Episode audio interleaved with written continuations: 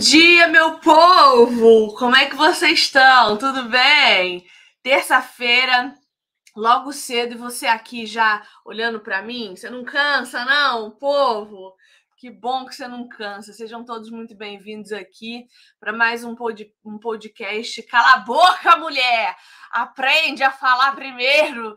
Ouve mais do que fala, pelo amor de Deus. E a gente está aqui hoje para falar sobre um tema super difícil de, de ser conversado, porque existem muitos dogmas em torno desse assunto, existem muitos ensinos errados e ruins a respeito desse assunto, é sobre a modéstia.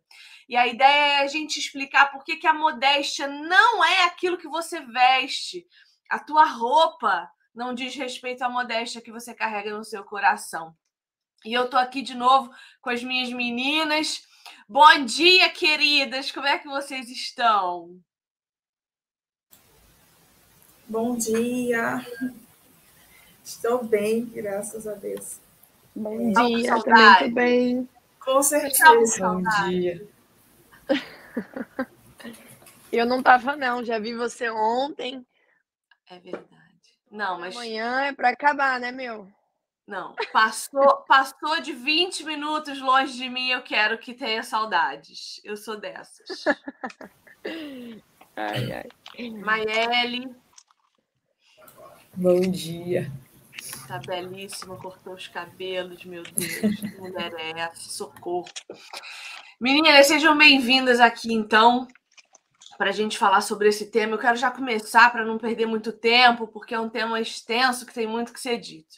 Vamos ler o primeiro texto de hoje, o texto base para a nossa conversação, que está lá no livro, na carta, na primeira carta de Paulo a Timóteo, capítulo 2, verso 9, que diz assim: que do mesmo modo as mulheres se ataviem em traje honesto, com pudor e modéstia, não com tranças, ou com ouro, ou pérolas, ou vestidos preciosos mas, como convém a mulheres que fazem profissão de servir a Deus, com boas obras.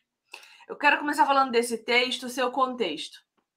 A gente está falando de Paulo numa época em que as religiões pagãs eram fortíssimas e a mulher era o centro das religiões pagãs, né? O corpo feminino era a, o sacrifício oferecido aos deuses, a sexualidade feminina era oferecida a, aos deuses. Então, os cultos pagãos eles eram com orgias sexuais, em que as mulheres eram entregues aos homens como sacrifício pelos deuses que eles adoravam ali naquele culto. Então, a gente está num ambiente em que as mulheres eram sacerdotisas nessas religiões pagãs. Elas eram governo desses cultos. E sempre que a mulher entra para ser governo de alguma coisa, sempre, sempre, sempre vai ter alguma coisa a ver com o ego dela. Quando o Senhor Jesus diz para nós que nós somos iguais, ele não está dizendo iguais em governo de igreja, né? Ele está dizendo iguais em valor para Deus, porque a palavra de Deus é muito clara quando diz que o presbiterato, que o governo da igreja é feito exclusivamente pelos homens. Então a gente não pode confundir isso. E Paulo está tentando ensinar isso ali. Paulo, Pedro também fala muito disso. Ele está dizendo, mulheres, quando vocês chegarem no culto cristão, vocês não vão vir vestidas como vocês vêm vestidas no culto pagão. Porque aqui vocês não são um corpo que transa. Aqui vocês são indivíduos, filhos de Deus. E vocês precisam se vestir de forma a comunicar honestamente quem vocês são. E isso inclui pudor e modéstia. Mas a modéstia, ela não começa de fora para dentro. Ela é de dentro para fora. Enquanto meu coração não estiver no lugar certo, isso não vai aparecer nas minhas vestimentas. Não tem como eu criar um dogma sobre roupas se eu não trato do coração daquela pessoa. Se eu não discipulo ela, se eu não caminho com ela, se eu não ensino a ela que aquilo que os olhos do outro são atraídos para ela, é a primeira mensagem que ela dá. E o que, que a gente está comunicando? Modéstia ou prostituição? Maiele, tá contigo, manda ver. Bom, esse assunto é bem interessante. E o legal é que o capítulo 2 ele começa dizendo que é instruções acerca da adoração. E no 9 a gente vai ver isso sobre modéstia. Olha como uma coisa está ligada à outra. Né? A gente acha que pode estar de qualquer jeito, mas não é bem assim. Não, ele veio o meu coração, então a minha aparência não importa. Negativo. Aquilo que a gente passa para as outras pessoas são o que elas veem primeiro. Deus é o único que vê o nosso coração inteiramente. As pessoas vão ver primeiro o nosso testemunho por fora. E a aparência sempre fica, sempre fica na mente das pessoas, é a primeira impressão.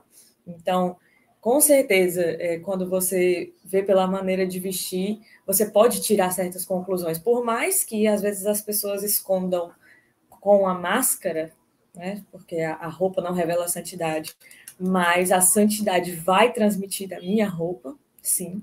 E quando nós aprendemos da palavra, quando nós temos comunhão com o Espírito, a gente começa a pensar mais né, se aquilo que a gente está vestindo está comunicando que Ele está conosco, que Ele está aqui dentro de nós, está sendo exaltado através das nossas atitudes e vestimentas, ou não.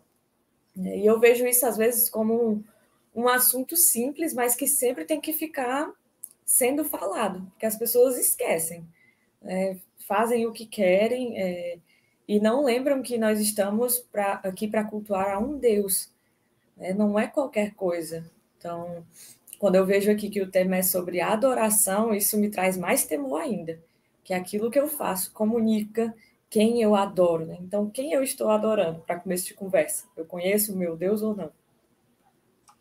É interessante a gente pensar nisso, porque é, eu sempre fui muito as mulheres que Paulo e Pedro condenam na Bíblia. Então, era a primeira coisa que eu chamava atenção era pro meu corpo. Então, muito decote, polpa de bunda de fora. Eu era essa pessoa, de usar shortinho que aparecia dois dedos da polpa da bunda de fora. Creiam se que se forem capazes, creiam. E então, quando eu me converti, geralmente a gente passa aí uns dois anos de radicalismo, né? Quando a gente converte, a gente vai para o extremo do radical. Tudo aquilo que a gente tem medo de fazer de novo, a gente rejeita. E eu passei muito tempo, então, me escondendo. E essa é uma coisa que eu estou começando a quebrar agora. Porque eu entendi que a forma como você me vê fala da minha adoração pessoal, fala do meu tempo de comunhão com Deus em casa, fala do meu devocional com o Senhor. E então eu precisei buscar uma consultora de imagem para mim fazer enxergar de novo a moda. Não a moda como o mundo a vê, mas o que, que fica bom em mim? Por que, que eu só tenho roupa cinza no meu armário? Eu, gente, eu abro meu armário, é cinza e preto. Inclusive, para não dizer que estou mentindo. Se você olha lá no, no, meu Instagram o campinho do Reels e você desce, você vai ver só cinza e camisa repetida, porque ela é a primeira que eu lavo, eu guardo, é a primeira que eu pego. Eu, eu parei de pensar roupa. Simplesmente, roupa não importa, o que importa é o meu coração. E isso não é errado. Mas quando o teu coração está no lugar certo, olha, tratei meu coração Estou adorando o Deus verdadeiro. Agora, então isso precisa começar a, a sair, isso precisa começar a transparecer no meu cabelo, na forma como eu me apresento, porque a primeira impressão vai ficar e eu preciso ter essa referência sempre em mente, né? Então eu comecei a me preocupar com a minha roupa. E a Isabela é uma pessoa que ajuda. Quando a Ana Kelly veio aqui, foi ela que me ajudou a arrumar meu armário. Então, assim, às vezes a gente precisa pedir ajuda para entender isso. Né, Isa? Com certeza, com certeza. Eu acho que até assim um ponto da minha vida, quando eu fui crescendo assim, eu sempre colocava a roupa e perguntava, gente, o que, que vocês acham? Principalmente para o meu pai, né? Que ele ele sempre falava assim para mim: "Eu sei o que se passa dentro de uma cabeça de um homem quando ele vê uma mulher, né? Quando ele vê uma mulher vestida". Então ele sempre ensinou a gente a estar sempre perguntando para ele: "O que, que você acha dessa roupa?" Né? E eu lembro de colocar roupa e ficar indignada, tipo, ai, ele mandou eu trocar, e aí eu vou lá, troco, falo, ai, que saco, eu não acho, não, mas em obediência, né? Então, assim, eu até tenho um testemunho pessoal sobre essa questão de modéstia, é, assim, eu nasci né, em um lar cristão, é, conheci o evangelho desde muito cedo. O, os meus pais, quando eles namoravam, eles creram no evangelho e começaram uma caminhada aí com o Senhor. Então, desde pequenininha eu ouço essa doutrina, né? O evangelho, meu pai pregava para nós insistentemente. E eu vim a nascer de novo. Não, não tenho um, um momento em que eu digo isso aconteceu, porque foi um processo. Mas dentro desse processo eu vi o Senhor moldando várias coisas, né? Então, assim, eu acredito ali que na minha infância eu já tenha nascido de novo, mas eu fui amadurecendo, né, conforme a, os anos de caminhada aí com o Senhor. E um, essa questão de modéstia é uma coisa que o Senhor trabalhou é, há se eu não me engano, vão ser mais ou menos três, quatro anos atrás. E eu fiquei constrangida a forma com que o Senhor trabalhou isso comigo. Porque qual, que foi o contexto? Eu fiz um intercâmbio, eu fui morar em Wisconsin, lá nos Estados Unidos, e eu estava trabalhando de salva-vidas. E lá a gente trabalhava e tudo mais, e eu, eu morava numa cidade bem pequenininha que não tinha uma igreja onde eu conseguia congregar. É, acabei conhecendo uma igreja que não era tão saudável, mas era o que tinha para eu estar ali, então eu congreguei lá por um tempo. E nesse trabalho eu conheci um menino cristão. A gente começou a caminhar junto. Conheci ele, conheci a família e acabei indo na igreja que essa família congregava, que era uma igreja batista também. Coincidência. E quando a gente começou a ser amigo, ele começou a me questionar sobre algumas coisas em relação à minha roupa. Cara, aquilo me incomodava. Falei assim, que cara chato. Por que, que ele fica falando de como eu tô me vestindo? E eu não achava que eu estava sendo imodesta, né? E eu andava assim, de leg, uma blusinha bem apertadinha, porque eu tava trabalhando, era mais fácil e tal. E assim, aí eu também acho que foi para um lado um pouco radical, mas eu não vou entrar nessas questões agora, mas isso começou a me incomodar. E eu falei, cara, por que que tá me incomodando tanto? Por que que o meu coração, por que que isso tá tirando a minha paciência? Por que que isso tá me fazendo ficar com raiva? Por que que tá me incomodando tanto? E aí eu comecei a sondar e perguntar para o Senhor, Senhor, por quê? Por que que tá me incomodando tanto? Por que que ele dizer essas coisas tá, tá mexendo com o meu ego, tá mexendo comigo? E assim, uma, uma questão que o senhor foi trazendo à tona é, cara, eu me vestia porque eu queria de alguma forma mostrar o meu corpo, né? Talvez não de forma tão escancarada, no sentido de botar um decote, né, e mostrar a polpa da bunda. Mas eu tava assim, é, me vestindo para de alguma forma exaltar o meu corpo. Então, assim, nesse processo eu fui percebendo e, e, gente, eu não, tô, eu não quero falar sobre, nada sobre ai, essa roupa pode, essa roupa não pode, isso. Não, o, o meu objetivo não é esse. Eu tô falando da minha experiência, né? Então, para mim, o Senhor começou a trabalhar essas questões do meu coração. Então, é, e isso entra até em área de sexualidade, né? Porque eu querer mostrar o meu corpo tá dizendo muito sobre a minha sexualidade, como eu lido com isso. Então, é, nesse período eu, eu comecei a perceber e ele começou verdade, na minha vida, ele foi a primeira pessoa que me exortou de forma tão incisiva. E isso me, ao mesmo tempo que me, uou, fez com que eu parasse para pensar sobre a minha caminhada cristã. Então foi muito importante, assim, é, foi um marco para mim. E aí nesse período, então, eu estava vivendo lá e eu trabalhava, gente, de salva-vida, você não usa roupa nenhuma, né?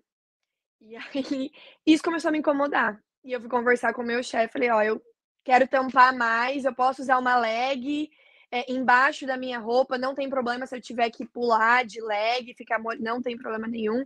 Então, assim, eu fui tentando ir me cobrindo nesse sentido. E aí, quando eu voltei dos Estados Unidos, então eu morei lá três meses, fiz a maior compra do universo de roupas. E quando eu voltei, no dia que eu cheguei, eu falei, cara, eu vou abrir meu guarda-roupa e eu só vou tirar tirar tudo que eu sei que eu uso, tendo como objetivo mostrar o meu corpo. Gente, foi assim, metade do meu guarda-roupa. Praticamente. E, e eu falei assim, eu, eu peguei, tirei tudo. E, gente, eu tirei com uma raiva gigantesca, porque eram roupas que eu gostava. Eu sentia que eu ficava bonita usando aquilo. Era, nossa, eu vou. Eu, eu fico linda nesse vestido. Eu lembro de, tipo assim, e tirando os vestidos e falando assim, eu não tô acreditando. Não tô acreditando. Né? Ah, eu usei uma vez, e eu lembro que eu peguei, montei tudo na minha cama. Eu olhei para aquilo e falei, eu não quero dar. Ou eu pego agora e tiro tudo isso daqui, porque se isso aqui ficar aqui, eu vou usar, vou usar. Eu vou arranjar desculpa, eu vou arranjar e vou usar. E aí eu peguei, eu lembro que eu coloquei tudo em saco eu levei para casa da minha prima, falei, ó, oh, se quiser pegar essas roupas, você pega, senão vamos doar, né, para quem precisar e tal, mas não, não quero é, mais ver isso. E eu lembro que no meu coração, eu estava fazendo, a, a, a, a, minha ação era em obediência, mas eu não posso dizer que as minha, a minha vontade estava alinhada a isso ainda. Né? Eu fiz como um ato de obediência, mas os meus sentimentos eram de raiva, era a sensação assim, nosso Senhor, tá acabando com a minha vida, ele tá fazendo eu botar roupa que eu não vou gostar, né, né, né, né. E aí eu lembro, então, eu dei tudo. Assim, o coração muito incomodado de estar fazendo isso, mas entendendo que é, a obediência ela nem sempre vai exigir um, o, o, o alinhamento do meu sentimento no momento de, de fazer isso. E, gente, foi assim, loucura, porque conforme o tempo foi passando, minha, os, as minhas emoções, os meus sentimentos foram se alinhando à vontade de Deus. E quanto mais modesta eu me vestia, mais feliz eu ficava. E mais bonita eu conseguia me enxergar. Então, assim, esse processo de mudança, e aí eu não sei como que é a sua vida, né? Mas muitas vezes a gente acha que as coisas precisam acontecer, né? Que o meu sentimento precisa mudar para daí as coisas acontecerem. Não.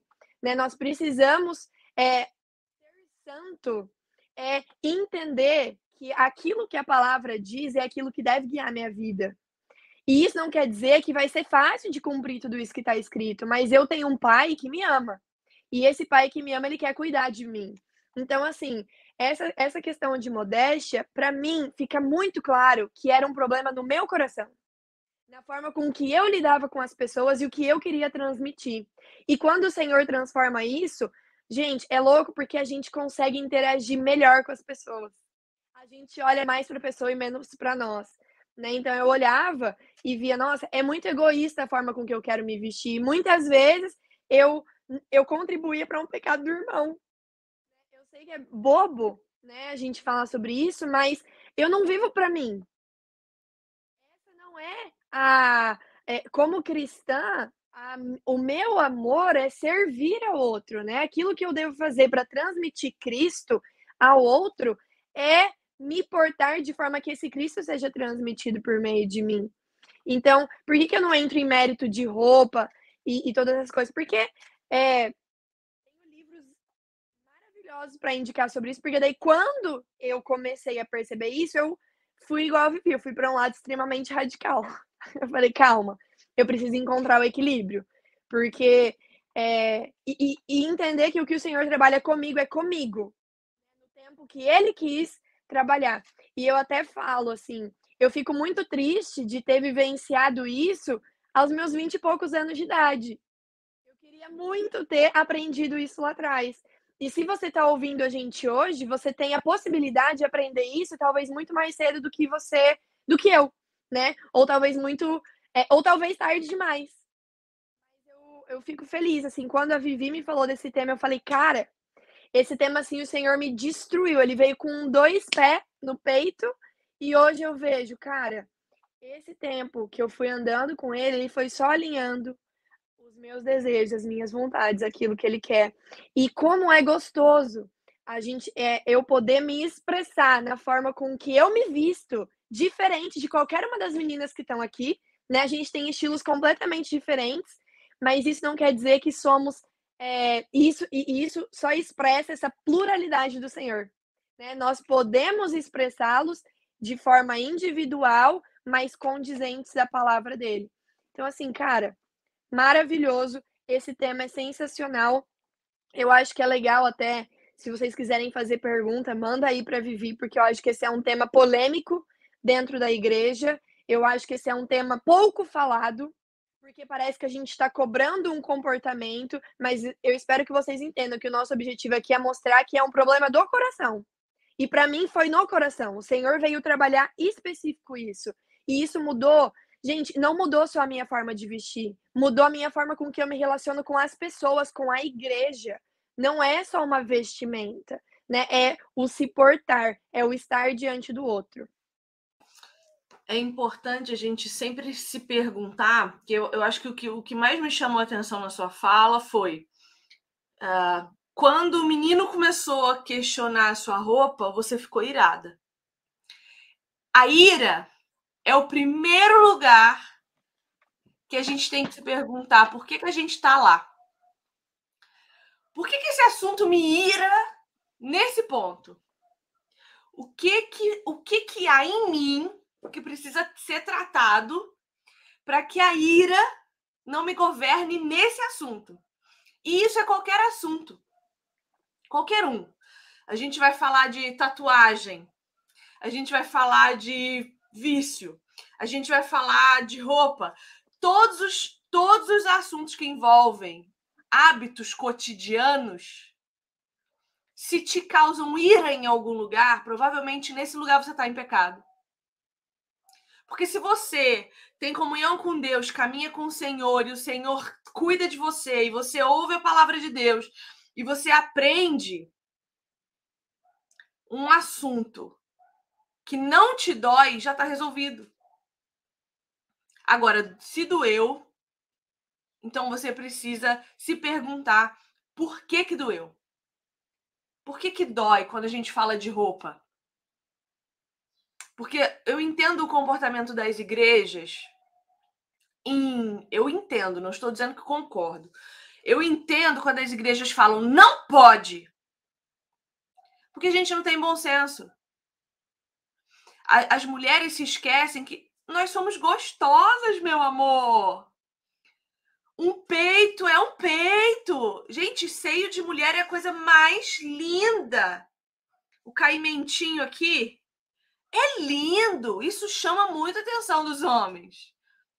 O corpo da mulher em formato de pera é coisa mais. Deus. Gente, olha. É lindo! Eu acho o corpo da mulher, o desenho do corpo da mulher arredondado, muito mais bonito que o corpo masculino. Parece que, que, que, Deus fez a mão foi a mulher no barro. Porque é talhado, é uma coisa extraordinária de linda. E ele é feito também para a sexualidade. Ele é feito para o sexo, ele é feito para a sedução do homem, sim. E nós estamos vivendo num tempo que a gente está fingindo que não a gente está fingindo que não, que o nosso corpo não tem que atrair ninguém, porque se o homem se atrai é porque ele é um doente sexual. Não, não, peraí. O nosso corpo foi feito para chamar a atenção do homem, mas aquele para o qual nós estamos dispostas a nos comprometer eternamente. Então, se a gente decide que o nosso corpo não é mais aquilo que ele foi feito para ser, como é que a gente vai se comportar? Feito prostitutas baratas, que se vendem num boteco por um copo de bebida. E eu falo isso com tranquilidade, porque eu era essa prostituta barata. Então você vai para o boteco, você... o cara te paga lá um, um copo disso, um copo daquilo, você vai transar com ele. Porque você mesmo não vê mais o seu corpo como algo que deve ser preservado como algo que deve ser guardado, como algo que deve ser, sim, escondido debaixo de uma roupa. Não estou falando de gola alta e manga comprida, porque tudo que é exagerado faz mal. Todo excesso é prejudicial. Com comida, com amizade, com casamento, tudo que é excessivo faz mal. Mas eu entendo as igrejas que proíbem. Porque a mulher, as mulheres não têm bom senso, as mulheres não têm autorresponsabilidade, elas não têm respeito, e a palavra de Deus diz para nós que o pecado do outro também é nossa responsabilidade. que se eu vou com uma roupa sedutora no culto e eu não me preocupo com aquele irmão que tem problema com pornografia e que vai olhar para minha bunda e querer se masturbar no banheiro do, da, da igreja, eu sou responsável também pelo pecado dele. Culpada, não. Não estamos falando de culpa. Eu não tenho culpa. Mas eu preciso me preocupar com aquele irmão que tem problema na sexualidade. Uma mulher que tem problema na homossexualidade. Ela vai olhar para mim gostosíssima com meu decote e ela vai desejar me me consumir sexualmente.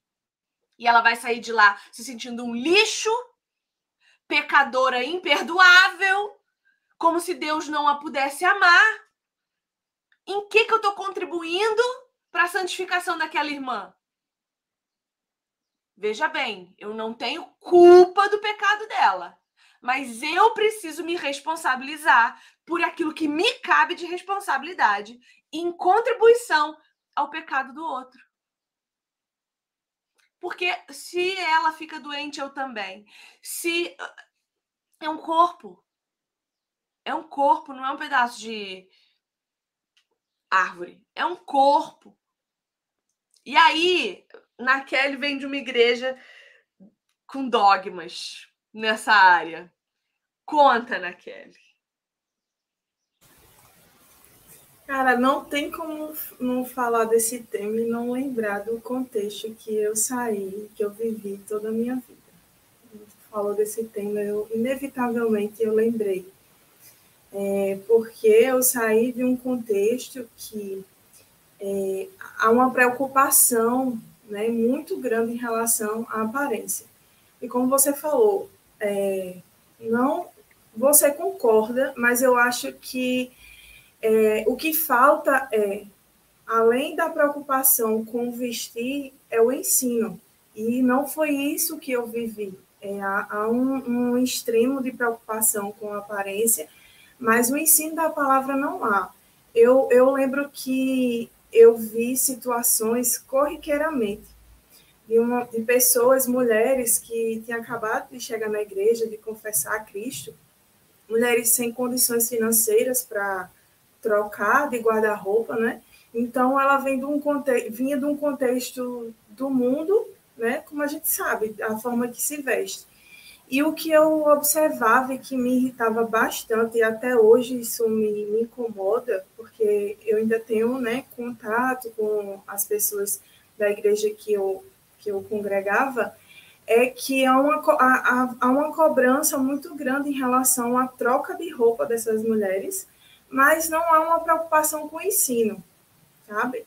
É, a mulher acabou de chegar na igreja, no outro dia as pessoas querem que ela já venha com uma saia abaixo do joelho, mas não há uma preocupação aquela mulher em crescer em conhecimento da palavra de Deus, porque a gente sabe que não é nós, é o Espírito Santo e através do ensino da palavra que a mulher vai se transformar. E também a gente não vê um cuidado das, das mulheres da igreja se preocuparem ou pensarem, né? Será que aquela aquela pessoa tem condições, eu vou dar uma olhadinha aqui no meu guarda-roupa para saber se eu posso doar uma roupa para aquela irmã, para aquela a gente estar tá junto em comunhão, para a gente, para ela começar a entender e através do ensino da palavra ela começa a entender a forma, né, que o Espírito Santo é, que a gente deve se vestir. Então isso me, me dava um pouco e até hoje um pouco de, de, de desconforto. Então o que eu vejo que existe dois extremos, né?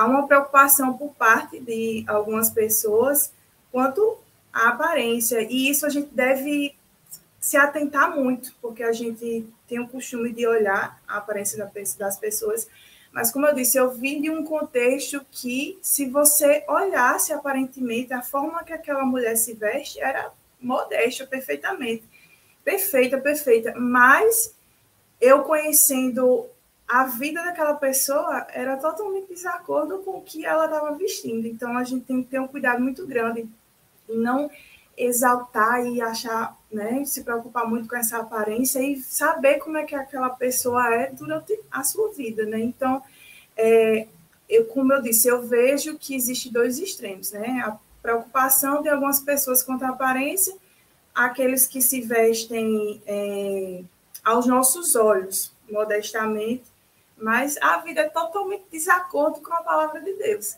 E também há aqueles que dizem que não precisam se vestir com pudor, pois a roupa não define espiritualidade de ninguém. É, mas a gente sabe que roupa não define a espiritualidade, né? Mas como ele falou, mas a espiritualidade de uma pessoa, o zelo que aquela pessoa tem pela palavra define o tipo de roupa que aquela pessoa vai vestir. Então, é, a, observação, a observação que eu faço é que é, a gente não se limitasse só à aparência, trazendo para o contexto que eu vi, que a gente, de pessoas que se vestem modestamente, porque há essa, essa preocupação muito grande no vestir, e naquele modelo de ser saia, enfim, não usar é, acessórios, mas a vida é totalmente desacordo com a palavra de Deus. Então, é, trazendo para um. Isabela falou da vida dela sobre um testemunho, eu, eu vou trazer rápido a experiência que eu tive. Como eu vivi em todo esse contexto de preocupação muito com as vestes, o que e o ensino da palavra sem nada, é, quando eu, eu passei vinte e poucos anos né, na igreja que vim desse contexto, então quando eu tive a oportunidade de sair dessa igreja, eu o meu tipo de roupa que eu me vestia era totalmente assim um, um extremo, um absurdo. Eu, eu, era, eu sentia como se eu tivesse é, saído de uma prisão, só que eu fui esse extremo, né? Eu saí de uhum. uma modéstia, mas não era, era aquilo que era com aparência, mas a palavra de Deus não estava, né, no meu coração. Então eu saí, me libertei daquilo e, e comecei a vestir roupas que era totalmente que não refletia o, o, caráter e como uma mulher deve se vestir. Então hoje, é, tendo um, um, um, conhecimento um pouco, né, estudando a palavra de Deus e tendo comunhão com Deus e, e, e, e o Espírito Santo de Deus trabalhando no meu coração, hoje eu não uso aquele padrão de roupas que eu tinha na igreja que eu congregava não que era só saia. Hoje eu uso uma calça, hoje eu uso um acessório, mas eu entendo que eu usando isso é, é, e não usando o padrão, o que mudou foi a minha comunhão o Espírito Santo de Deus trabalhando no meu coração. O que mudou é, foi a palavra, a essência da palavra de Deus, o meu crescimento espiritual, e não a aparência. Então, mas, Ana Kelly, aí eu queria que você falasse sobre a forma como essas pessoas uh, enxergam hoje você. Porque uh, muitos, muitos estão em igrejas como essas da qual você saiu. Mulher só pode usar saia, não pode usar brinco, não pode usar maquiagem. Teve, tem uma pastora maluca aí que ficou até famosinha na internet, falando isso. Se passar batom, vai para o inferno. Mulher que. Ela tá lá com óculos de oncinha dela. Mas se você passar maquiagem, você vai para o inferno. Se você depilar as pernas, ela fala de depilação, ela fala que Deus quer, olha aqui, Deus quer que o pelo que ele criou esteja no lugar que ele coloca. É, Hoje, o pensamento delas em relação à minha vida é o que sempre foi. A frase típica que eu escuto é que eu não tenho mais o brilho do Espírito Santo, porque eu não me visto de acordo com aquele padrão que elas têm. Só que é, isso para mim não muda, porque hoje eu sei quem eu sou em Cristo e eu tenho uma palavra de Deus e o Espírito Santo de Deus para me guiar. Eu tenho certeza de quem eu sou, em quem eu sirvo e o Deus que eu sirvo. Só que logo no período que eu saí recentemente de lá, que eu não tinha a palavra de Deus, eu não tinha comunhão com Deus como eu tenho hoje, tudo que elas me falavam, quando elas, elas falavam para mim, você não tem mais o brilho do Espírito Santo, olha, você, você é uma pessoa diferente, isso mexia comigo. E eu começava a pensar, o que será? Eu começava a me questionar Aí eu voltava a me vestir como era, mas não era porque eu tinha certeza de quem eu era e porque eu tinha comunhão com Deus e porque eu não e que eu ouvi o Espírito Santo de Deus falar comigo, não. Era porque eu não sabia nem, eu não estava firmada na palavra. Então tudo que elas dissessem, eu estava preocupada com o que elas falavam. Hoje isso para mim não faz diferença. Se eu usar uma calça ou se eu usar um brinco, se eu usar um acessório, isso para mim o que elas falam não faz diferença, eu não estou preocupado com o que elas falam. Eu peço ao Senhor que tenha misericórdia, assim como Ele teve misericórdia de mim, abriu os meus olhos, para que Ele também abra os olhos delas.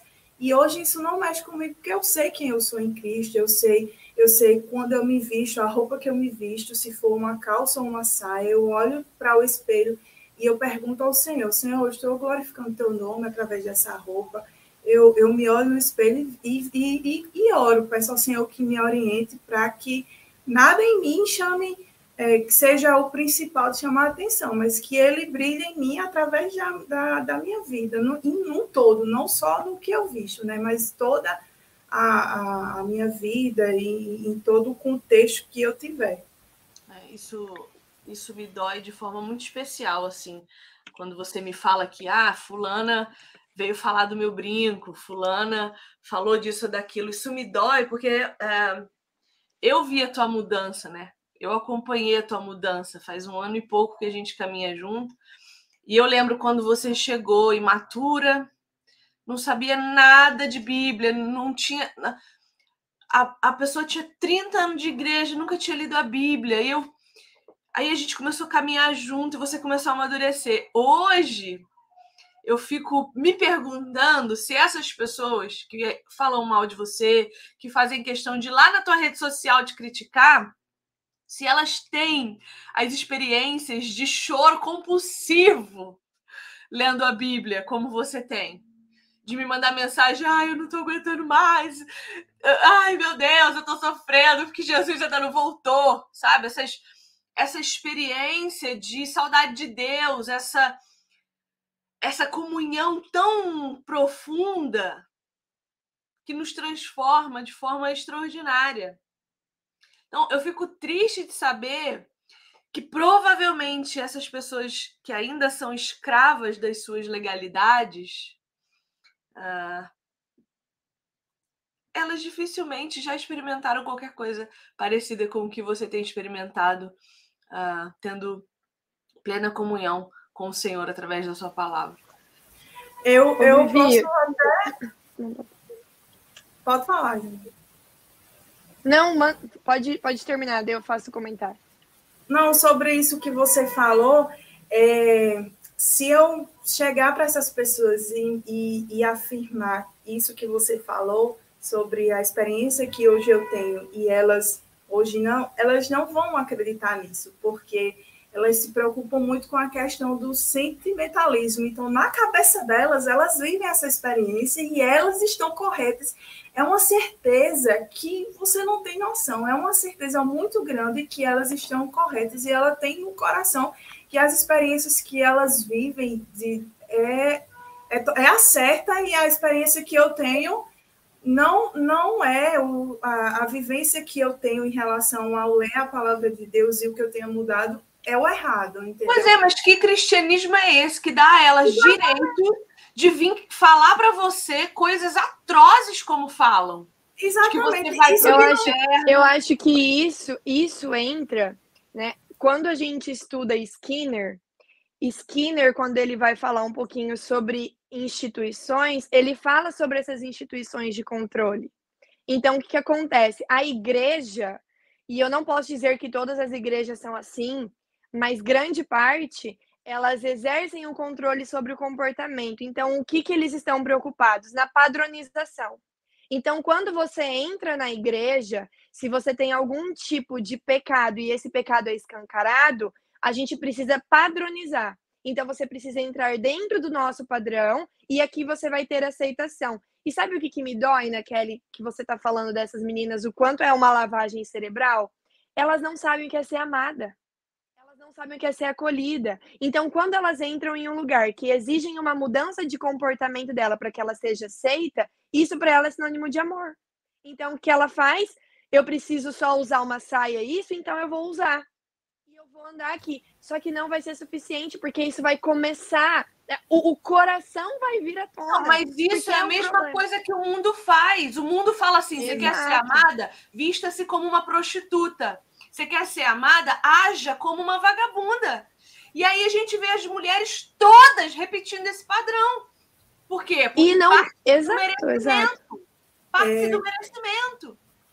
Oh, Isso é um, cruel. um, um detalhe que a gente pode observar e que é o contexto que eu vim, existe esse padrão na questão das vestes, que a, a gente consegue mudar, né? A questão das vestes a gente consegue mudar. Uhum, então, com para agradar aquelas pessoas e o Espírito Santo de Deus ainda está trabalhando no meu coração. Eu nem entendi ainda o que é ser modesto, que não é só fisicamente. Eu mudo o Exato. padrão e para me encaixar naquilo dali. Mas é, há questões que eu presenciei de pessoas que veio do mundo com o corpo to- totalmente tatuado. Uhum. E vocês não têm noção dos absurdos que eu já presenciei. Como se aquela pessoa. é, o que é que ela vai fazer? A roupa ela tem como mudar, mas e as tatuagens no corpo?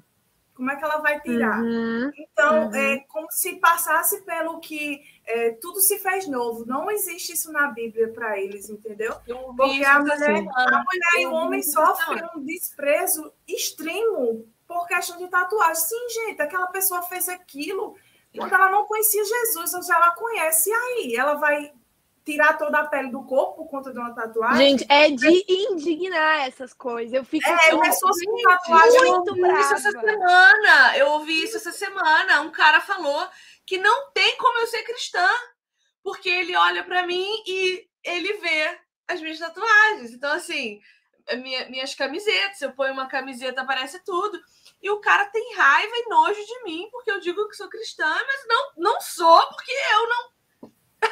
Porque eu não tenho Ó, como você, você pele. numa igreja dessa, você não sobe no culto, você não participa de, de reuniões de mulheres, você não participa. A É, minha, a minha mãe não, não- minha mãe sof, minha mãe sofreu muito. um- um- ela foi bombardeada logo quando ela chegou na igreja, porque ela veio de um contexto que ela não era casada com meu pai eh, no civil, né? Ela conhecia meu pai, ela não conhecia Jesus. Então, minha mãe sofreu, ela já, já vinha de uma depressão, então ela caiu numa depressão profunda, porque ela chegou na igreja ali, ela viu aquilo como um socorro, e quando ela chegou na igreja, minha mãe foi desprezada porque ela não é casada, ela não poder, poderia estar no meio das mulheres que eram casadas no civil.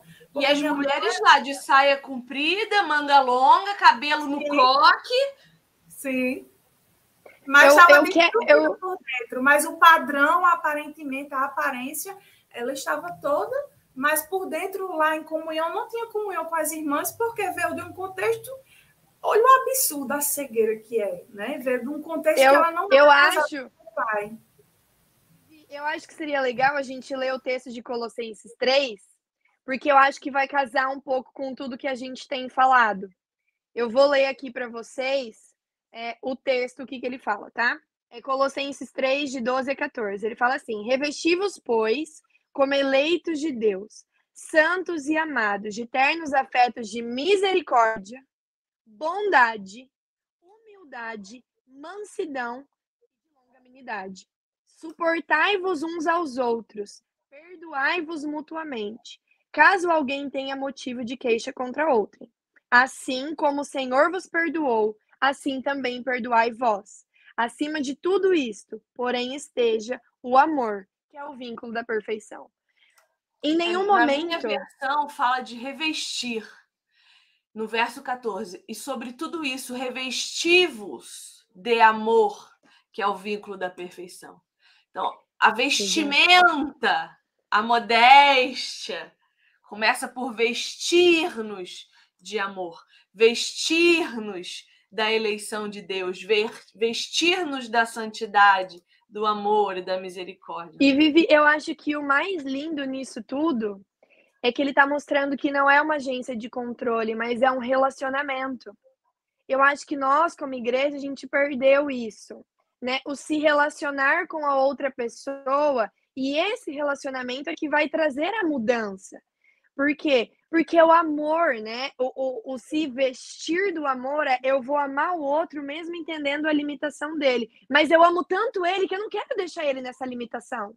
Eu quero ensiná-lo. Né? Eu quero ensinar para uma outra menina que a forma com que ela se veste reflete Cristo. Mas eu não vou impor absolutamente nada para ela. É a própria palavra que precisa confrontá-la. Né? É o relacionamento dela com Deus que tem que causar incomodação de coração e não a irmã que está é, incomodada com o que você está vestindo. E, e aí assim, a gente volta para o assunto do discipulado. Eu preciso ajudar o meu irmão a andar na palavra. Não é criar uma regra para dizer assim: olha, agora nós temos um manual, leia esse manual dez vezes, decore-o, porque isso vai fazer com que você seja aquilo que a gente espera. Não, é pegar na mão do irmãozinho e falar assim: escuta, eu tenho um pouquinho mais de caminhada, eu sou um pouco mais madura em alguns aspectos. Vamos lá que eu vou te ajudar e você também vai me ajudar, porque né, os imaturos sempre trazem um pouquinho mais de paixão. então a gente acaba trocando ali. A gente volta a falar do discipulado. Volta. E não só isso, né? Aqui o, o texto de. Eu vou ler todos os textos que a Vivi colocou já. Eu tô acelerada. Mas aqui em 1 Pedro 5,5 ele fala: rogo igualmente aos jovens, sede submissa aos mais velhos, isso também é aprendizado. Né? A Vivi mesmo, ontem a gente estava. A gente saiu para comer um lanche, a gente estava conversando sobre isso, que a, as mais velhas, né, as senhorinhas da nossa igreja, elas precisam ensinar as mais jovens comportamentos de vida diária. Como cuidar do seu marido, como cuidar da sua casa, como se vestir, como ensinar o seu filho sobre modéstia, que a modéstia é, é uma questão do coração, como ensinar que o mais importante é o relacionamento com o Senhor e não o comportamento que ele tem, né? Então, é, e aí ele fala assim: outro sim, no trato uns com os outros, cingivos todos de humildade, porque Deus resiste aos soberbos, contudo aos, aos humildes concede sua graça. É isso então, de cingir-vos é a mesma coisa que vestir-vos. Então, revestimento e cingimento diz respeito à vestidura, a você colocar algo sobre si, como se fosse uma roupa. Fala uhum. E eu acho, e eu acho que um ponto importante a gente pensar nisso, e aí entra a questão comigo. Quando o senhor trabalhou modéstia comigo, eu queria que todo mundo se vestisse igual eu. Eu queria que todo mundo entendesse o que eu tinha entendido. Por quê? Porque aquilo foi transformador para mim. E aí aqui o Senhor diz no texto de Colossenses que né, revestivos, pois, como eleitos de Deus, santos e amados, de eternos afetos de misericórdia. Meu, o Senhor foi misericordioso comigo durante muitos anos. Muitos. Até ele me confrontar. Humildade eu preciso entender que aquele outro está vivendo exatamente o que eu vivi, que o Senhor me tirou daquela miséria e ele vai fazer exatamente a mesma coisa com aquele irmão, porque ele ama, né, esse irmão. E ele quer sim a santidade dele. E aí fala mansidão. E aí eu fui pesquisar essa questão de longanimidade, porque eu sempre ouvi que estava muito associado à paciência, né? A gente ter paciência com o processo do outro.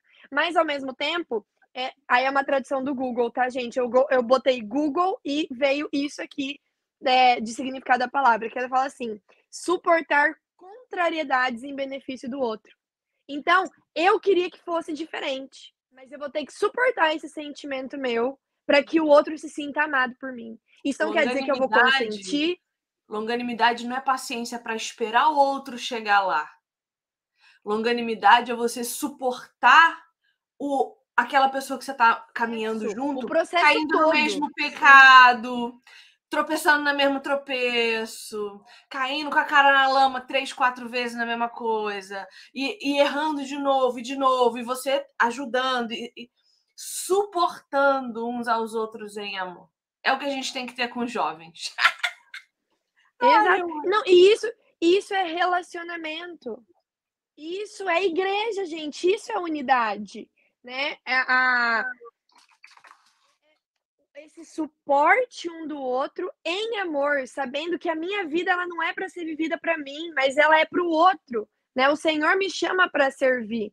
E aí caminhar junto nesse sentido. A Maiele tá muito pequen... tá muito quietinha aí, mãe. Vai lá, dá Eu tô só falando aqui sozinha. É, essa questão de essa questão de imposição não resolve nada, porque quando quando a gente volta para o começo e diz que tem que tratar o coração, se isso não for tratado, eu vou colocar uma roupa longa e vou continuar do mesmo jeito. Eu vou colocar uma roupa longa mais apertada, vou colocar uma saia mais a vácuo, né? Eu, eu gosto de brincar dizendo que é assim. Então, isso vai transmitir a mesma coisa.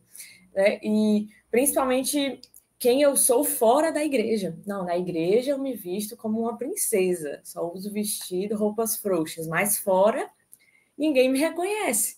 Nas redes sociais, é a roupa, a roupa de igreja, é a roupa de sair. Exatamente.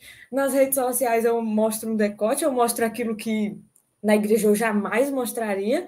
Então, o que, que eu estou vivendo? Uma vida dupla? É o secular e o, e o gospel? É, o que, que, que, que separação é essa que eu vejo muito nas redes sociais? Eu fico assustada. Eu digo, essas são as irmãs que eu encontro na igreja, e eu faço essa autoanálise primeiro, né? Comigo, porque eu gostava muito de estar postando foto o tempo inteiro, e a Vivi já começou confrontando a gente com isso, né? Qual a sua motivação para estar postando foto? Eu saí excluindo meu perfil quase todo, porque eu fiquei lembrando das minhas motivações. Sim, eu postei eu isso aqui para atingir fulano eu postei isso aqui para atingir tal pessoa. E aí eu comecei a excluir, meu Deus, que bobagem, que bobagem. Mas isso é uma coisa que as pessoas esperam, Mai. Ontem eu postei lá nos stories as fotos da produção que, eu tô, que a gente estava gravando. Aí hum. veio uma irmãzinha e falou assim: Ah, essas fotos estão lindas, elas precisam ir para o feed. Sim. Não, eu não sou a pessoa do selfie. Eu não sou aquela que fica tirando foto de si mesma, postando no feed. Às vezes eu faço isso nos stories porque eu sei que vocês são tudo fofoqueira, querem saber a roupa que eu tô usando, vocês são fofoqueiras, vocês querem ver meu marido. Ô, gente, olha, eu vou deixa eu falar uma coisa pra você. Quando eu posto foto do meu marido nos stories, o alcance aumenta em mil por cento. Porque vocês são tudo mexeriqueira querendo saber da vida dos outros. Agora, eu não vou ficar chamando a atenção de vocês para mim o tempo inteiro. Porque eu, quando vou falar com vocês, eu vou chamar atenção disso. Por que, que você está postando foto com roupa de academia? Por que, que você está postando foto no espelho? Tá pago? Por que, que você está postando foto de shortinho e top? Por que, que você está postando foto mostrando que você só tem amiga ímpia que usa decote no umbigo? Por que, que você anda com essas meninas? E vai nos mesmos lugares que elas. Muito mais importante que saber a roupa que você está usando, os brincos, é saber por que você faz o que faz. Por que, que você anda com quem anda? Fala, Maiele, continua, que eu amei que você falou isso da selfie. E eu falei eu vejo... com tempo, né, tadinha? A menina foi lá excluir tudo do Instagram. tudo. então eu vejo que assim, a descrição, da maneira certa, ela chama muito mais atenção do que a exposição. A exposição fica um produto barato. Você vê, ah, eu já vi mesmo, principalmente se a gente fala de homens, né? Se você é uma mulher solteira e você se expõe demais, tá barato, tá fácil. Mas quando você não expõe, você vê que chama mais atenção. Né? Quando você demora a postar e quando posta uma coisa nos stories aleatoriamente, já, já chama a atenção suficiente, mesmo você não tendo um decote, mesmo você não, não mostrando né, o que não deve ser mostrado. E então... isso em qualquer coisa, como eu falei, o meu marido é líder de audiência. Por quê? Porque ele não tem Instagram, porque o Facebook dele é bloqueado, porque ninguém sabe quem ele é. Se eu não posto, eu não posto nada. E ele, ele que falou isso para mim. Eu falei assim, Léo, você, você é líder de audiência no meu Instagram. Aí ele já fica bravo, porque aí eu contei que postei, ele não gosta que posto. Sim. Mas ele falou, sabe por que, que as pessoas querem saber? Porque é difícil saber quem eu sou. É difícil saber onde eu tô. Ninguém sabe da minha vida. Ninguém sabe nem meu nome todo. É por isso. E é isso que você está falando, Mael. Exatamente. E aí, quando quando as pessoas veem, né, e chama mais atenção. É inevitável. Por isso que toda vez agora que eu penso em tirar uma foto, alguma coisa, eu fico me perguntando. Vem a Vivi na minha cabeça, né? Para que isso? É, a voz do Espírito Santo vem na voz da Vivi, entendeu? E aí, é, para quê? Qual a motivação, tá? Por que, que você posta uma foto no Instagram? Para quê? Para as pessoas verem, certo? Para quê? As pessoas precisam estar vendo o tempo inteiro. Não que seja errado você postar uma foto, não é também aqui agora o padrão, ninguém mais posta foto. Mas nesse sentido de sempre estar se perguntando a motivação para qualquer coisa. Assim como a gente se pergunta para as nossas atitudes cotidianas, para isso também tem que ser perguntado. Sim. E aí eu quero ler para vocês o significado de dicionário de pudor. Porque o pudor ganhou uma conotação ruim. Ai, você tem muito, você é muito pudorada, como se como se você estivesse ofendendo alguém com seu pudor. Só que o que, que pudor significa? Pudor é um sentimento de vergonha, timidez, mal-estar causado por qualquer coisa capaz de ferir a decência, a modéstia, a inocência. Então, tudo que fere a inocência, tudo que fere o que é decente, tudo que fere o que é modesto, precisa nos gerar um sentimento de vergonha e mal-estar. Se não está te gerando mal-estar, que a tua criança de 5 anos dança funk até o chão, cantando senta, senta, senta, senta, essa criança aos 10 já está fazendo sexo com um estranho na rua. Aí, quando ela engravidar aos 11 de um garoto de 13, você vai querer ir para a mídia gritando que essa criança tem direito a abortar o filho que você deixou ela fazer. Porque criança de 11 anos nem opinião tem. Não tem direito. Criança passa a ter direito aos 18 quando paga a própria conta, quando é responsável pelo próprio corpo. Fora isso, quem vai responder criminalmente se um adolescente rouba um carro e mata alguém? É o papai e a mamãe. Então, maioridade é só penal, minha gente. Porque até lá a gente tem que cuidar. Fala. Janis, Janis falou aqui que um dia foi mudar a foto do perfil, lembrei da Vivi falando que carência é essa? Que tá mandando a foto o tempo todo. Janis, você não é a única. Eu fui mudar recentemente. Não que eu tenha que dar, mas eu queria mudar recentemente porque eu cortei meu cabelo. Então, assim, então, assim, eu queria, né? Meu cabelo novo. Aí eu mandei mensagem para ela. Me viu, eu tô querendo mudar a foto do meu perfil. Aí eu mandei a foto para ela, para ela autorizar se eu podia mudar ou não. Ô, gente, vocês têm que entender que eu vejo vocês. E se eu tô vendo, todo mundo tá. Só que eu tenho coragem de falar, por amor a vocês, o que as pessoas que não se importam não falam. Ou não enxergam porque estão vivendo a mesmíssima miséria emocional. Então, quando eu falo assim, olha o teu feed. Se eu for lá, eu, que não te conheço, que não sei quem você é, de onde você veio, que não sei nada a seu respeito, se eu for lá no teu Instagram olhar de alto a baixo, o que, que eu vou deduzir de você? O que, que eu vou saber a seu respeito? Porque hoje é só isso que importa, viu? A pessoa olha o teu perfil do Instagram e ela já sabe tudo de você, ela não vai nem te perguntar. Então, quem você está passando que você é? Por que, que você fica mudando foto de perfil de WhatsApp o tempo inteiro? Está querendo chamar a atenção de que macho? Porque não tem outra justificativa. Você está carente. Você está querendo que algum homem, ou, ou se for o homem, alguma mulher, porque homem é mais difícil fazer isso. Mas você está querendo que algum macho te enxergue e venha te chamar no, no direct, te mandar uma mensagem, dizer que você está linda. Por que, que você precisa da afirmação de outra pessoa para saber que você está linda? Você não tem espelho? Você não tem amigos? Tá faltando amigos Amigas. que digam para você é, amigos, porque. Né? Cadê? Cadê essas pessoas? Sim, mas a, as amigas também podem falar. É verdade. Tipo, Maelinha. Eu acho um, uma coisa que a... semana. Elogie Maelinha. Coisa mais linda. Ela não precisa de macho elogiando ela. Ela tem amigas que estão há uma semana falando como ela tá linda.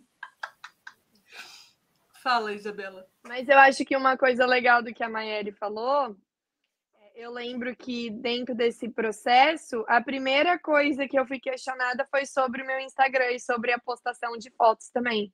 E foi esse mesmo amigo, dentro desse mesmo contexto, fazendo exatamente o mesmo tipo de, de, de comentário, assim, pra quê? Por que, que você postou essa foto, aquela foto? E eu lembro que eu postava muita foto de biquíni, porque eu viajava, né? Então tava eu, minha irmã, tava todo mundo, a gente postava tal. E aí isso começou a me incomodar. A primeira coisa que eu fiz, eu lembro antes de qualquer coisa, antes da, da roupa, antes de tudo, foi ir no meu perfil e apagar todas as fotos que tinha de biquíni. Tudo, tudo, tudo, tudo, tudo. E, e eu lembro, assim, que para mim, a, nesse sentido da rede social, foi libertador, porque o meu sentimento era de que outras pessoas estavam vendo aquilo que só o meu marido pode ver. Né? De que as, eu estava me expondo de uma forma que as outras pessoas não podiam me ver. Por quê? Porque o meu corpo é para o meu marido e somente para o meu marido. E qualquer tipo de exposição que eu faça, por mínima que ela seja, isso é, isso está mostrando a imodéstia do, a imodéstia do meu coração. E aí entra uma questão para nós, meninas. Meninas, se você namora um cara que quer ficar exibindo o seu corpo para outros caras, ele não está cuidando de você. Isso não é amor, tá?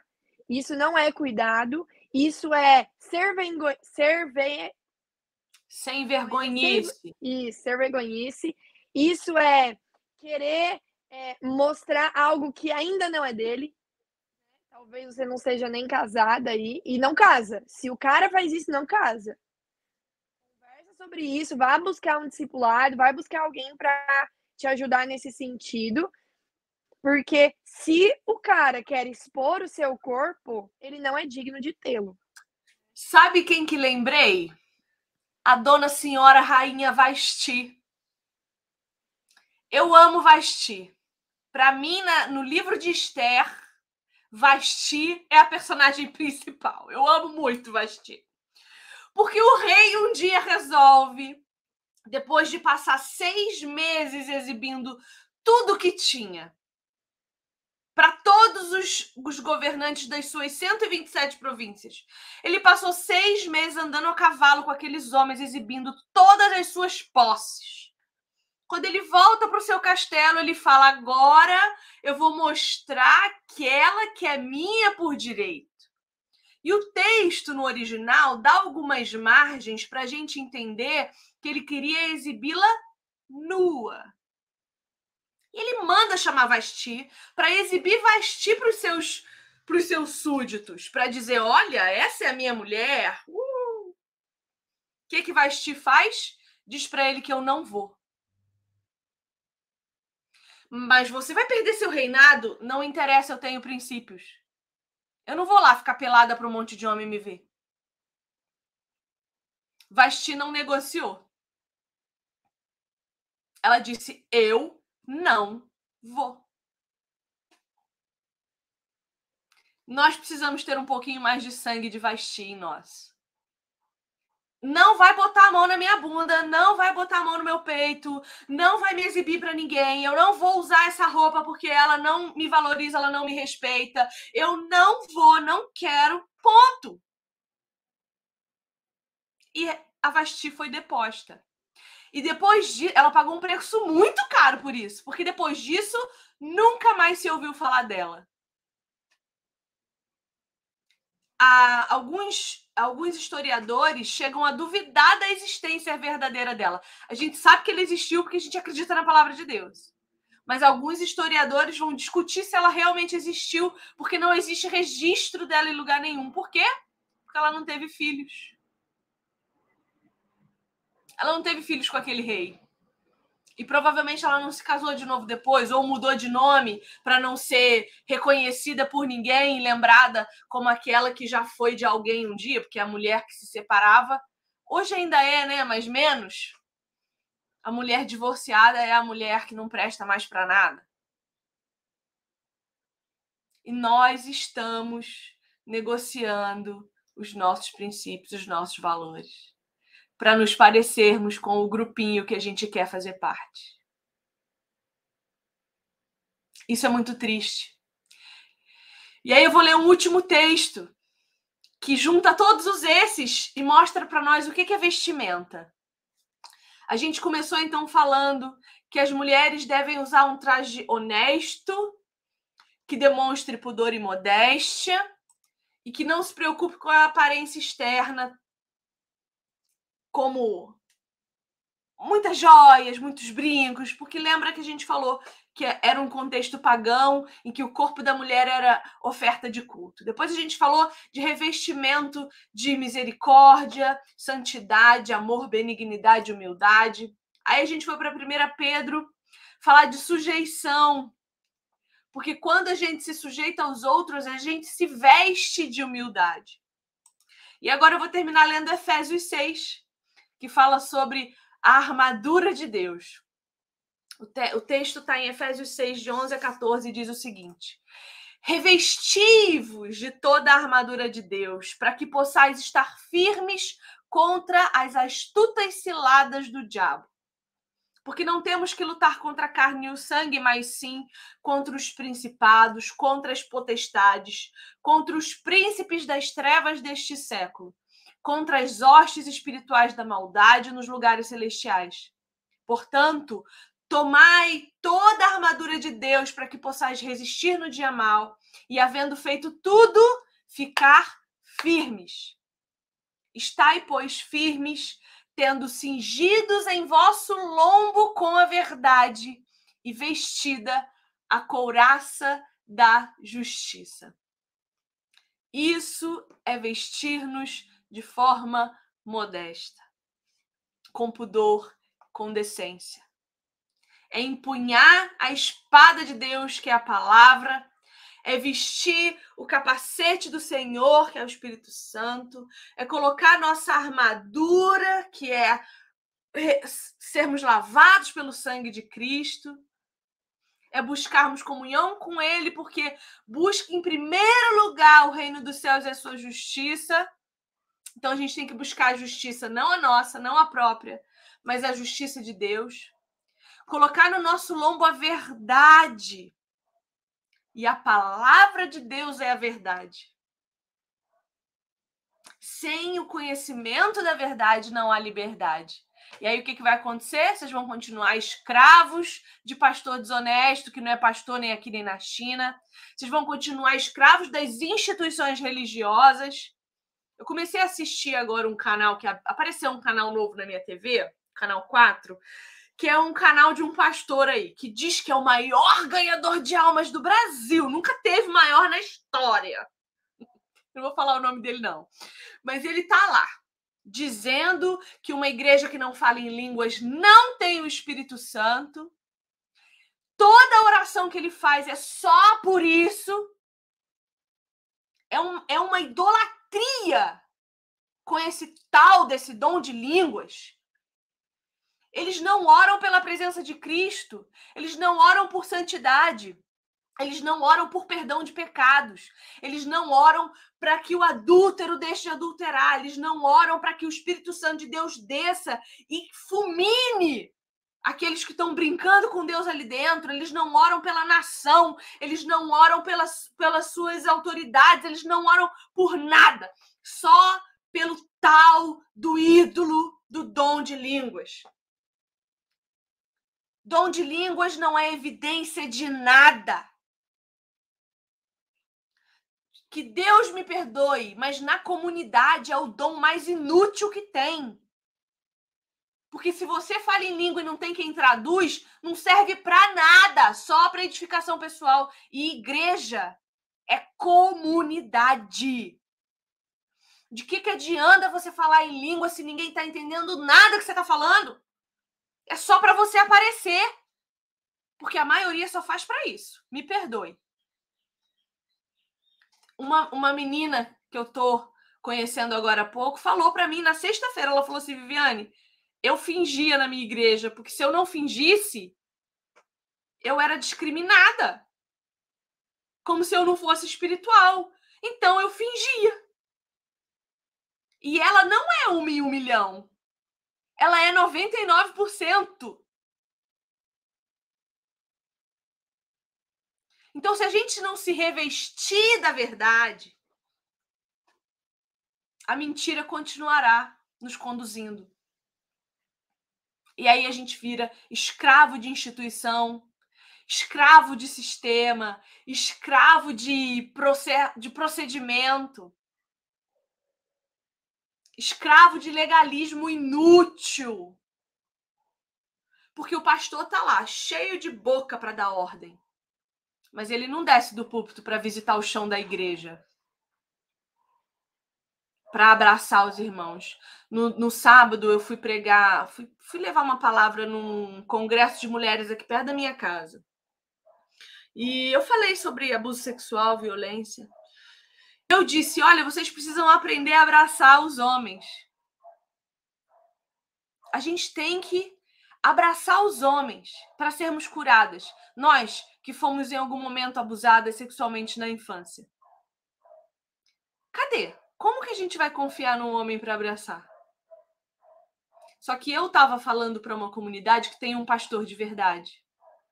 E eu falei para aquelas mulheres: abracem esse homem, porque ele não vai abraçar vocês pensando no peito de vocês, na bunda de vocês ou no sexo que pode conseguir depois. E foi muito legal porque a esposa dele, no final, chamou ele e o meu marido que estava lá e fez uma dinâmica com as meninas para que elas viessem abraçar os dois. E vocês não imaginam tanto de coisa que aconteceu naquela noite. Só de abraçar um homem com confiança. Eu fui abraçar o meu marido de novo. Eu abracei ele eu falei: "Você não imagina como é seguro estar tá aqui" como eu me sinto protegida dentro desse abraço. A gente precisa buscar isso de novo, essa cura. As mulheres abraçavam o meu marido, o Léo, vocês. Gente, o Léo. Constrangidíssimo! Mas ele foi curado aquela noite também. Meu marido chorou abraçando aquelas mulheres que compulsivamente choravam abraçando ele. Porque é bem gostoso abraçar meu marido, vou falar largão assim, né? Não, não. Ele, ah, gente, é gostoso. E ele abraçou aquelas mulheres e se emocionou com elas e deu a elas talvez uma coisa que elas nunca tiveram antes.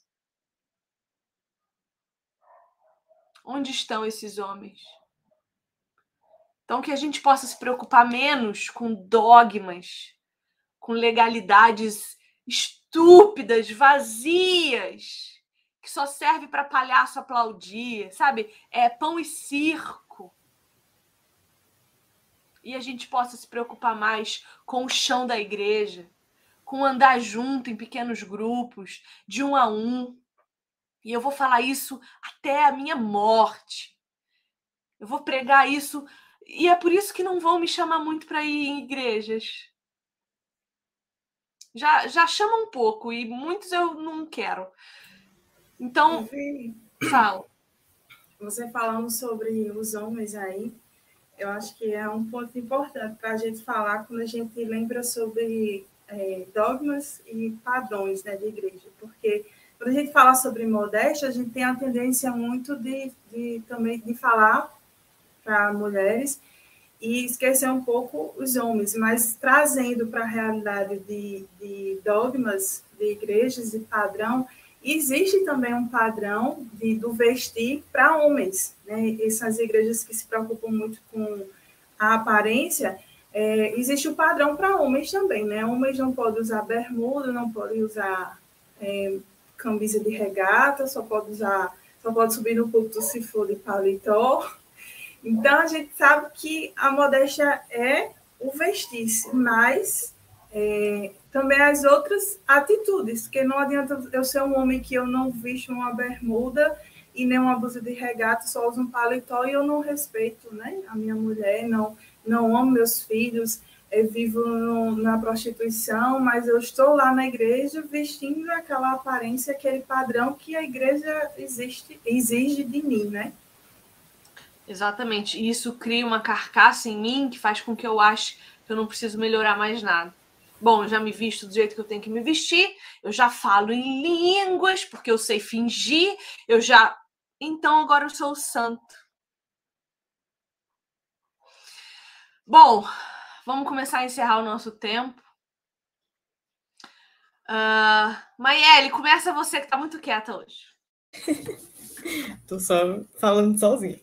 É, essa questão é muito séria quando a gente pensa só em si mesmo e não pensa no outro.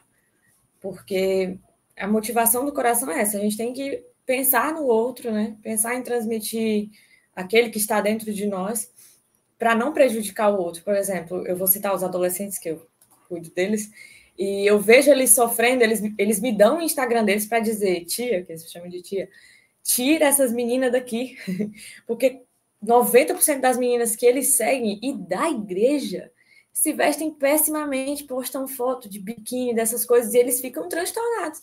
Eles dizem, eu não consigo, eu não consigo, eu vejo isso aqui, eu não consigo. E eu vejo eles sofrendo com isso. Eu fico, olha, olha o que a gente está causando. A gente não para para pensar no que a gente está causando. Eles têm que deixar de seguir uma irmã da igreja, porque não pode estar olhando para as fotos dela. Eu sei que isso exige um autocontrole do homem também, mas fica difícil quando ele é provocado. E aí eu vejo que tem que partir de nós essa atitude é, de, de ler a palavra, porque quando a gente lê a palavra, nós somos libertos. E aí, depois que nós temos essa liberdade, nós conseguimos adorar o Senhor da forma certa e nos vestir para Ele. Ô, né? meninas, um de... minuto só. Tá chegando alguma coisa aqui no meu portão? Vocês continuem, tá? Que eu vou lá receber. Eu amo. Então, a gente tem que pensar mais no outro. E a palavra faz isso conosco, né? De estar sempre amando os outros, se preocupando com as nossas atitudes. Não tem outra. A palavra liberta. Por isso que tem que ser ensinado as duas coisas juntas. Eu venho do Ministério de Louvor e a gente tem um padrão para se vestir no altar, porque chama muito mais atenção do que o normal. Tem luzes, tem essas coisas, então a gente tem que que está impondo regras. E o triste é que às vezes as regras têm que ser muito muito firmes e muito assim extremas, porque não respeitam. E a gente acaba que tendo que ir para um extremo e você é, e a gente vê pessoas dizendo assim, ai, mas tem que fazer isso. Qual é a nossa motivação então? Eu, é uma obrigação tão grande assim eu me vestir corretamente para que eu transmita aquilo que é correto, né? E não aquilo que eu quero transmitir, que é a minha sensualidade, quero chamar atenção. Então, tudo isso parte do nosso coração. Né? Acho que a gente tratou aqui que é o nosso coração precisa ter, ser tratado, precisa ser curado, precisa ser moldado pela palavra. O padrão está aqui, na palavra. A partir do momento que nós somos transformados, o nosso ser inteiro é transformado. Jesus nos aceita, mas ele nos transforma, e a transformação é de dentro para fora. Amém. Voltei a tempo. Foi o correio. Nax. É, eu acho que depois de tudo que a gente ouviu e falou né, hoje, eu entendo que vejo que o Senhor é, ele nos convida a, a verdadeira modéstia, né, a santa modéstia. E é, se eu pergunto para você e para mim mesmo, né? para nós aqui. Se para você hoje é muito difícil entender, né? Se é difícil se comportar bem, se vestir com pudor, respeitar as pessoas e, e ter piedade, né? Significa que é, você precisa ver o que você anda fazendo, como é que está a sua comunhão com Deus. E, na verdade, eu acredito que se perguntar, né, se, se eu oro, né? Ou eu finjo que estou orando. Se eu tenho comunhão com meus irmãos, ou estou fingindo que tenho comunhão com meus irmãos. Se eu leio a palavra de Deus, ou se eu finjo que estou lendo. Né? Se eu é, quero ser santo, ou se eu quero demonstrar uma falsa santidade. Se eu quero agradar as pessoas pela minha aparência. Então, eu acho que essa é a pergunta que a gente tem que se fazer todos os dias.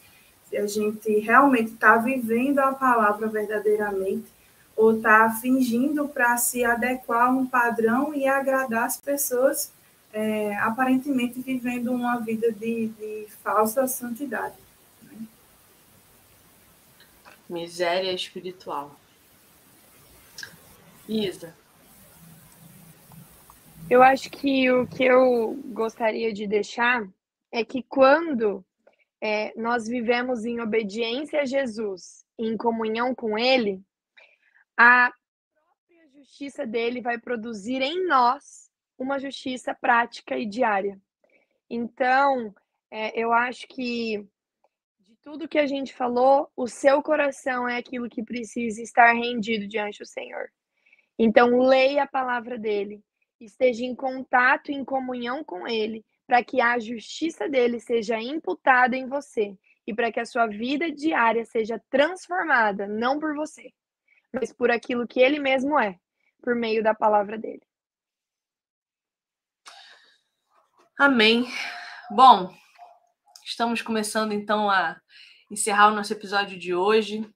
Eu amo estar aqui, eu amo estar com vocês. O Cala Boca Mulher é um projeto antigo e o Senhor tem me proporcionado realizar os meus projetos antigos nos últimos tempos e eu fico muito feliz com isso.